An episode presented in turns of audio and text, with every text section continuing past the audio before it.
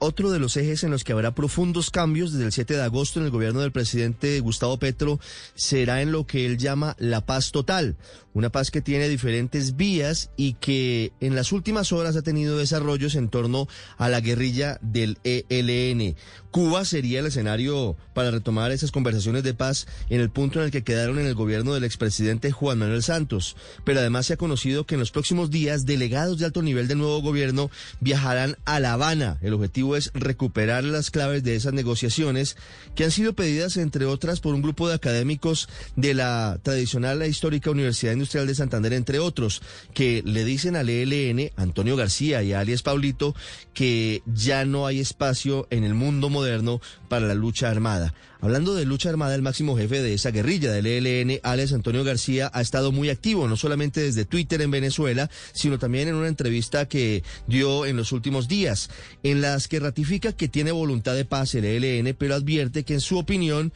el nuevo gobierno tiene un campo de acción limitado para hacer los grandes cambios que ellos proponen al país por las alianzas, según él, con partidos políticos tradicionales. Esto, entre líneas, muestra que no sería sencilla la eventual firma de un acuerdo de paz con esa guerrilla algo que no es novedoso, pues desde 1991, como el mismo Antonio García lo recuerda, han mantenido su exigencia para que se convoque lo que ellos llaman una gran convención nacional que modifique la estructura del Estado de acuerdo a sus ideas y a su conveniencia. En este contexto se conoció la renuncia al equipo jurídico asesor del exfiscal Eduardo Montealegre, quien estaba tratando de dar líneas sobre cuáles serían los caminos de, desde el punto de vista jurídico para la llamada paz total. Montealegre dice que se, se va de este cargo por diferencias con el nuevo gobierno, aunque detrás de eso podría haber diferencias en torno a la burocracia. Lo que no se sabe aún es cuál será la autopista para los grupos como el Clan del Golfo y las bandas de narcotraficantes, ante lo cual el nuevo comisionado de paz guarda